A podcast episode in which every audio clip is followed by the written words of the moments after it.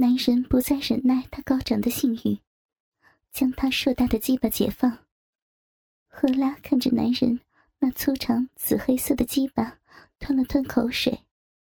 好家伙，这男人的鸡巴比他国家的男人还要大，他真是好运遇见他。我要进来，进来呀！男人怒吼一声，将赫拉的双腿并拢压在他的胸前，用他那粗长肿胀的鸡巴来回的摩擦着赫拉的闭口。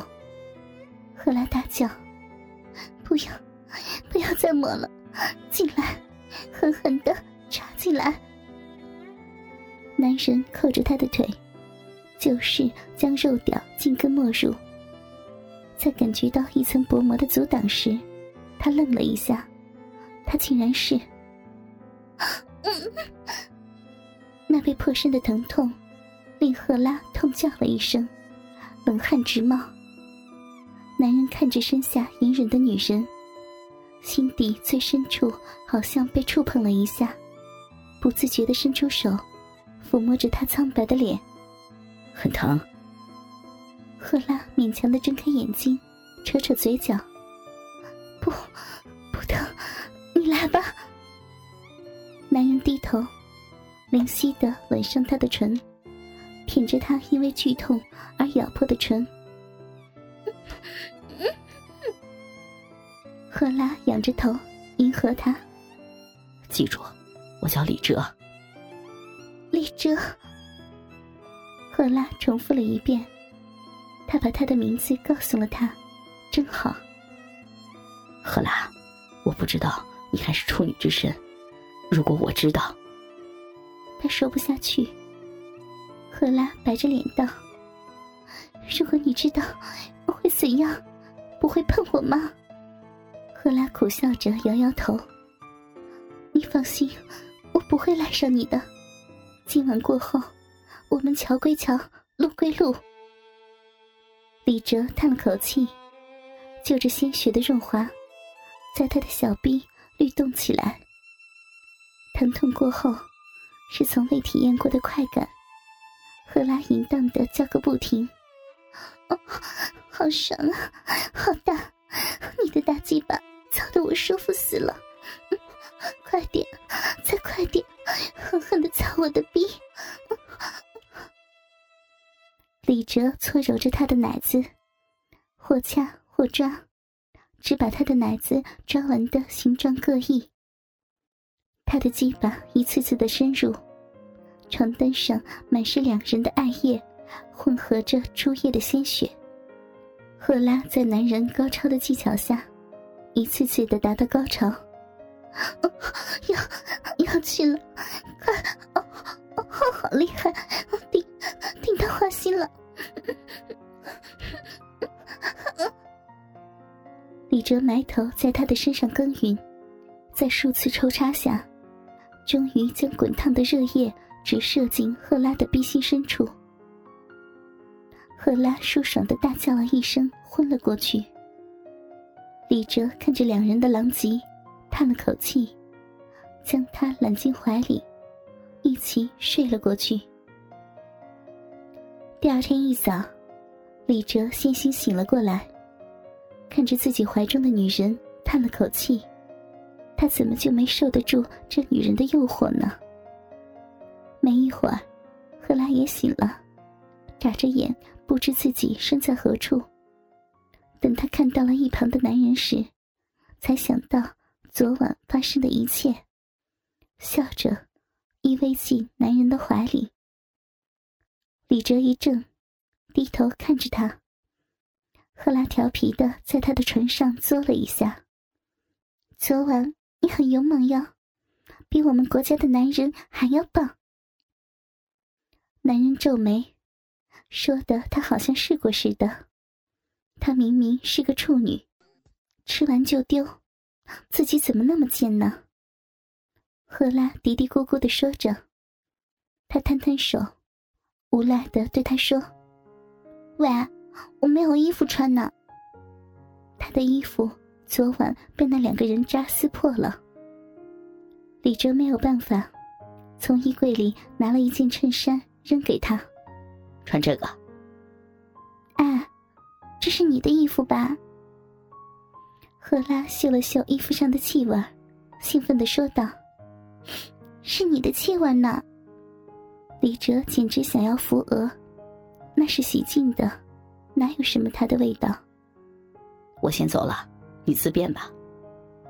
说完，也不去看他，径自离开了。李哲走后，没有发现赫拉那无措的样子。他是真的很喜欢他的，为什么他不相信呢？赫拉穿着李哲的衬衣，大摇大摆的回了自己的新房。他真是太想见到那软脚虾未婚夫。看见自己偷情回来时的样子了，一定很好笑。房门钥匙已经不见了，正要敲门，却发现房门并没有锁，于是推门而入。地上到处都是散乱的衣裤。赫拉挑眉，现在她倒是很想知道她的未来老公昨晚干了些什么。看着那半掩的卧室房门。赫拉咧嘴一笑，推了开来。即使看惯了大场面的赫拉，不禁为他眼前看到的一幕目瞪口呆。原来，那张原本属于他的婚床上，两个男人正在翻云覆雨。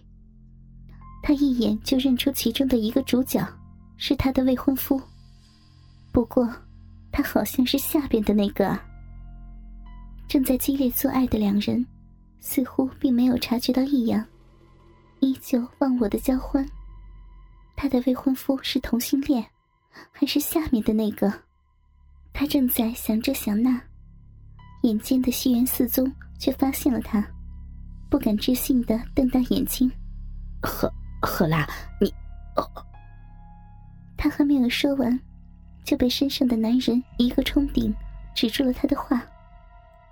赫拉缓过神来。耸耸肩，你们别理我，继续。他不 chỉ 是同性恋，对于两人，他能理解。毕竟他昨晚也偷情去了。赫赫拉，我们我们谈谈。好。赫拉退出房间，留给他们时间。西园四宗完事后，裹着浴袍就出来了。赫拉。我很抱歉。赫拉摆摆手，你不会以为我有多爱你吧？你昨晚翻云覆雨，我也比你好不到哪儿去。我们彼此彼此，又像是想起来什么似的。对了，我有一个问题。你问。既然你是，为什么还要娶我？西园四宗叹了口气，有些无奈的说道。是我父亲，目的和你父亲一样，联合两家的势力。我知道了，我们就在人前扮演一对让人羡慕的情侣，人后我不干预你，你也不要干预我，如何？好，我答应。那我先走了。他累死了，被男人折腾了一个晚上，他要回去补个眠。那之后，赫拉和西园四宗果然一直在扮演着恩爱的情侣。奥德里奇看着很满意，他在中国也待了好几天了，该回去了。奥德里奇要回法国，赫拉也要跟着西园四宗回日本去了。赫拉很想在走之前再见李哲一次，可是他却好像故意躲着他一样。一直没有出现。想着明天就要离开了，他和李哲再也不会见面了吧？胡思乱想着，走到房间，正要开门，就被一阵奇异的味道迷倒了。小骚蹄子又落到我手里了，想逃可没那么容易了。原来，来人正是先前绑架他的星河会的堂主周云安。将赫拉扛在肩头，偷偷摸摸的离开了。李哲不是故意躲着赫拉的，而是他有任务在身。他并不是真的服务生，而是中国警方安插在此的卧底，为的是随时掌握奥德家族和西园寺家族的联合。而此行，他是去执行任务去了。如今回来，他也想去见见那个在床上风骚的很的小荡妇。踌躇的来到他的门外，正要敲门，却看到地下遗落了一个戒指。他见过这个红宝石戒指，一直戴在赫拉的手上的，怎么会在这儿？他感到疑惑，他又联想到了星河会那伙人。难道是他们还没有放弃？攥紧了手上的戒指。赫拉，你不要有事啊！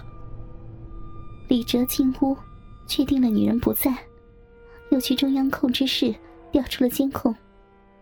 五分钟前，赫拉就在他的房门口，再次被人掳走了。他要去救她。他没有去多思考为什么此时他会这么的着急。他把这一切都归咎为他的职业道德。这边，赫拉被周云安带到了酒店周边的一间隐秘的小屋子里，里面被布置成好似拍片的现场，摄影机、灯光、道具等等一应俱全。小美人儿，别怪我呀！